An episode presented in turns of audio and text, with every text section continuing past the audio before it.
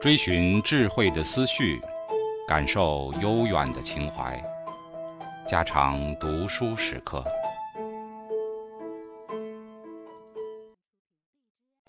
警告：慎入，非专业朗读，听后可能出现且不仅限于挺尸等严重不适，另切勿洗耳，以免污染水源。引发小猫、小狗中毒等严重生化事件。三、杜诗的影响与章集。杜甫以后在文学史上有所谓“大力十才子”之称。据《新唐书·文艺传》中的《卢纶传》，十才子是卢纶、集中福、韩翃、钱起、司空曙、廖发、崔栋、耿伟、夏侯审和李端。后人也有去韩翃、崔栋、夏侯审。而加进郎世元、李益、李嘉佑的，究竟谁是才子，谁不是才子？我们现在可以不必管他，只是这一批人在作品的风格上大致相同，没有分明的强烈的个性表现，所以都不能成为第一流的大诗人。但其中如钱起、郎世元却有很好的作品，我们是不得不注意的。在这一批人的作品里，虽说没有直接继承杜甫文学的精神。在社会文学方面，在开拓、在创造，追求更大的收获，但他们的诗风确实一反浪漫派的空虚放荡，而归于平时的境地与严肃的态度。高仲武评钱起诗云：“闪齐颂之浮游，削良辰之弥漫。”这一点是他们共有的特色。在耿伟、卢纶的集中，也有些描写社会离乱之作。足见他们也并不是完全闭住眼睛不管世事的人。老人独坐倚观树，欲语潸然泪便垂。陌上归心无产业，城边战鼓有亲知。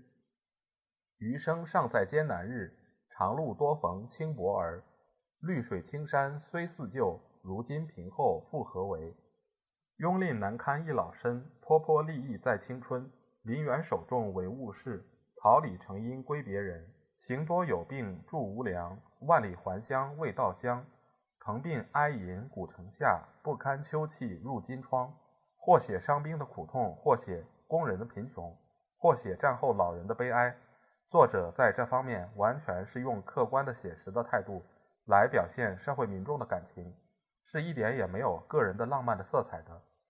这种作品在他们的集子里虽说很少，然而在这里也可以看出。当日的时代与杜甫的文学，对于这些作家不是完全没有影响的。在在和他们同时的戴叔伦的集里，也有很多描写社会民生的作品。我们是看他的《女耕田行》和《屯田词》：“乳燕入巢损成竹，谁家二女种新谷？无人无牛不及犁，持刀着地翻作泥。自言家贫母年老。”长兄从军未娶嫂，去年灾疫牛屯空。待捐买刀都市中，头巾掩面为人识。以刀代牛谁与同？姊妹相携心正苦，不见路人唯见土。疏通奇垄防乱苗，整顿沟藤待时雨。日正南岗无赏归，可怜朝至扰丁飞。东邻西舍花发尽，共邻余芳泪沾衣。春来耕田遍杀气，老至辛辛种禾麦。麦苗渐长天苦晴，土干确确锄不得。新禾未熟飞黄至，青苗时尽余苦尽。补黄归来守空屋，囊无寸帛平无粟。十月移屯来项城，官教去伐南山木。驱牛驾车入山去，霜重草枯牛冻死。艰辛历尽谁得知？望断南天泪如雨。这一类的作品真可与杜甫的《兵车行》三吏比美，《女耕田行》一篇有可称为书书。杜甫所说的“纵有贱妇把锄犁，何生龙母无东西”，虽是沉痛，还没有这篇写得真实和活跃。因为大战乱、大灾疫，哥哥从军去了，牛也死了，家里只剩着老母和两位少女。在无可奈何之中，只好含羞卖绢，买刀来耕地，维持衣食。对着明媚的春光，自伤身世。这种由大乱反映出的乡村风景，由贫苦反映出的少女情怀，在这篇作品里得到最高的表现。《屯田词》一章一面描写农民的穷困，同时又表现统治阶级对他们的种种压迫，在这里暗示着无产者的悲苦生活是非常真切的。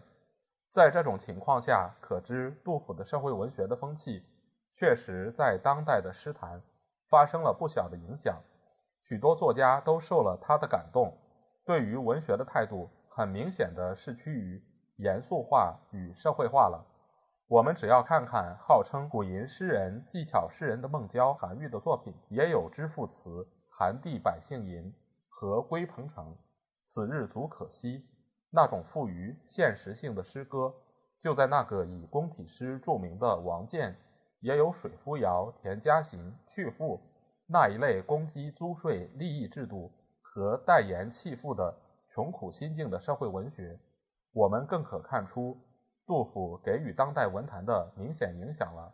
在这种社会文学的运动中，无论在思想上、作风上，都能直接继承杜甫的系统，而成为杜白之间的代表作家的是那位瞎眼诗人张籍。他字文昌，东郡人，《新唐书》又说他是河州乌江人，约生于西历七六五年，死于八三零年。他眼睛有病，五十岁时还做着太柱的穷小官，所以孟郊记他的诗有“穷瞎张太柱”之句。他后来做过水部员外郎，时人称他为张水部。晚年为国子司业，故又称为张司业。他的作品虽以五言律诗闻名，但最大的成就却是用乐府的题材去开拓社会诗的生命。他是最崇拜杜甫的。《云仙杂记》说，张籍取杜甫诗一至，粉取灰烬，复以高密品饮之曰：“令吾肝肠从此改易。”这一段故事的真实性虽可怀疑，但张籍对于杜甫的钦佩和对于杜诗的爱好是极可信的。他许多乐府诗的创作同杜甫所用的手法是完全一致的，并且他的态度更客观，所取的社会题材也更广泛。他和孟郊、韩愈虽相交最久，友谊最深，但他的文学却不能归之于孟韩所代表的那怪癖一派。他实在是杜甫的社会文学的直接继承人，所以那主张歌诗何为诗而作的白居易，读了他的作品，要大加赞叹，称为举代少其伦的了。他认为文学是社会与人生的表现，是描写民生疾苦的最好工具。我们应该用一种严肃的态度对付他，万不可无病呻吟，言之无物；也不可专事歌写风情花草，同现实离开；更不可出于游戏去损伤文学的尊严与功用。他疑《韩愈书》中云：“君子发言举足，不远于礼，未尝闻以驳杂无实之政为戏也。”在这里，正表示他对于文学的态度的认真。羌胡据西周，晋殿无边城。山东收租税，养我防塞兵。胡骑来乌时，居人常震惊。皆我武陵间，农者罢耕耘。边头多杀伤，士卒难全行。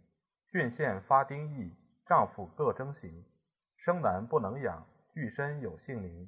良马不念墨，烈士不勾营。所愿除国难，再逢天下平。九月匈奴杀边将，汉军全没辽水上。万里无人收白骨，家家城下招魂葬。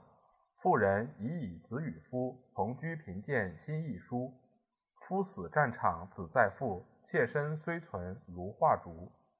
筑城处千人万人齐报楚，重重土间势行追。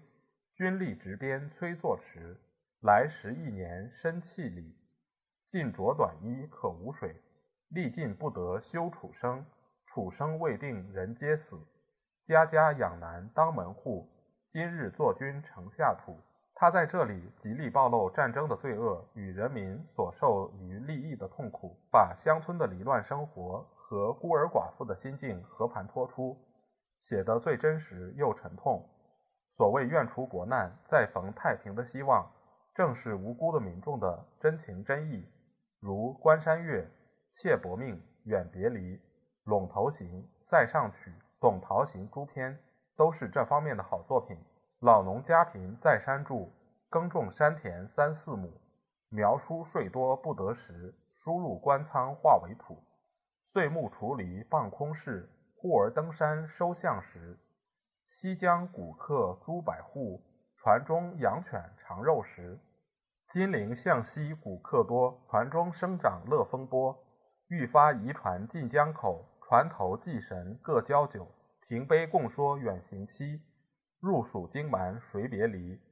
今多重中为上客，夜夜算命眠独迟。秋江初月星星雨。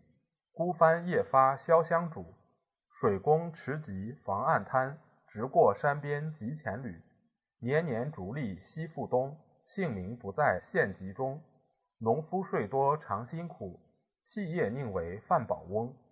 山头路脚闪闪尾簇簇，贫而多租书不足。夫死未葬而在狱，早日嗷嗷争野岗。何属不收无玉粮？县家为忧少军食，谁能令尔无死伤？他在这些诗里，一面大胆地批评政府对于农民的压迫，一面又极力描写农民生活的苦痛与商人的富裕奢淫。商人是带着百户的猪，舒舒适适的东西逐利，自己的生活不必说，养着猫犬也是天天吃鱼吃肉的。农人们一年到头做着不停，所得的结果是夫死未葬而在狱。在这里形成两个阶级、两种生活极悲惨的对照。很明显的，他在这种作品里提出一个非常严重的社会问题，这便是商人的抬头。商业资本的发展同统治阶级互相勾结，是加重农民的剥削，促进农村生活的破产，而成为社会扰乱的根源。这意义正如晁错所说：“商贾大者积储备息，小者作猎贩谷。”操其其营，日游都市，乘上之急，所卖必备，故其南不耕耘，雨不残枝，衣必纹绣，食必粮肉。因其富厚，交通王侯，利过利直，以利乡穷，千里遨游，冠盖相望，乘间侧肥，屡思夜稿。此商人所以兼并农人，农人所以流亡也。这种情形实在是社会上最严重的问题。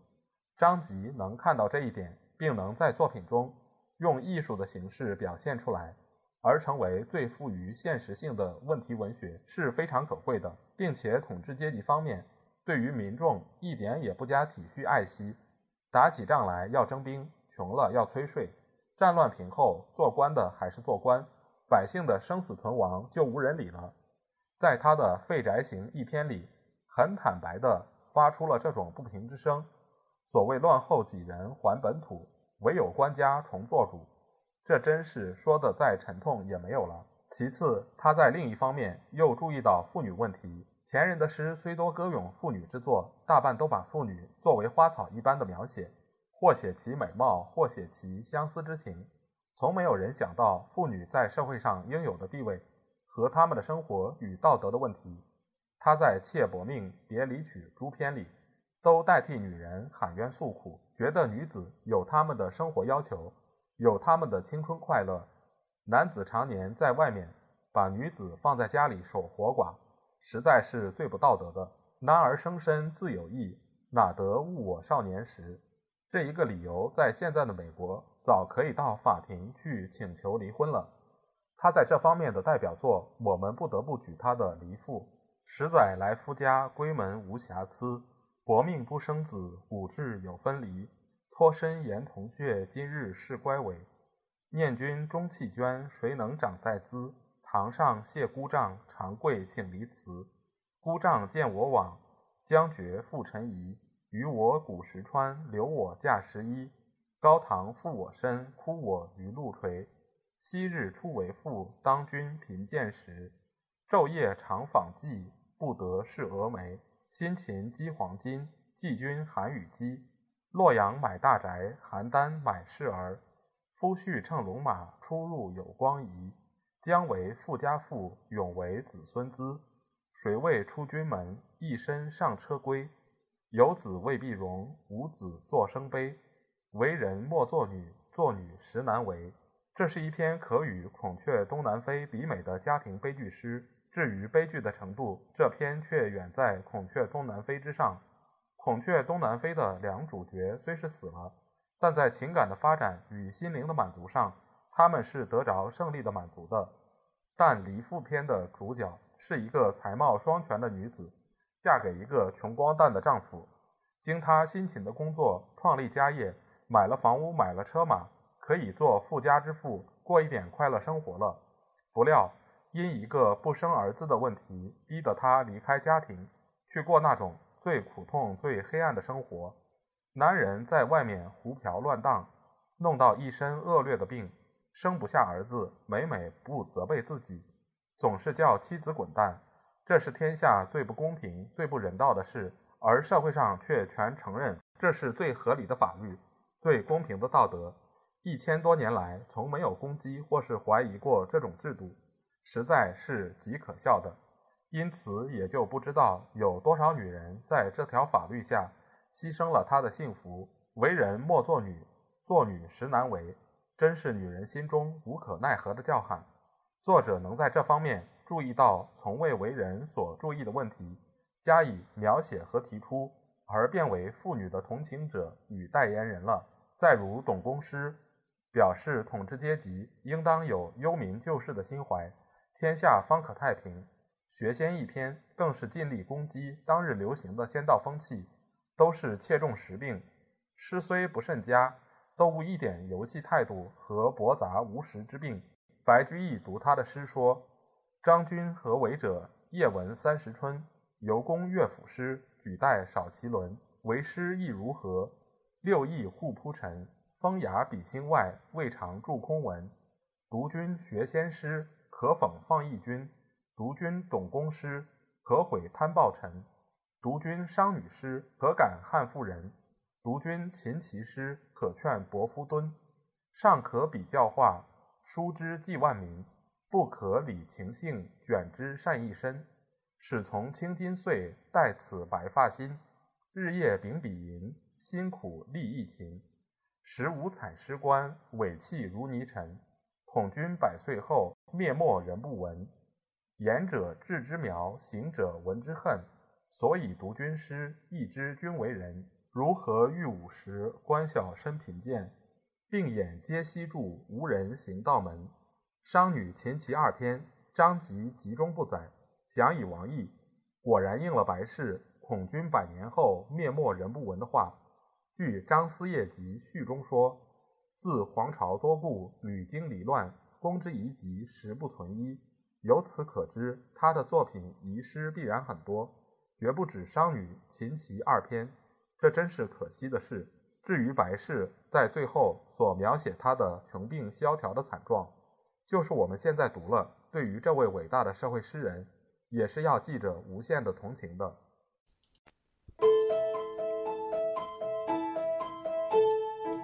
家常读书制作，感谢您的收听。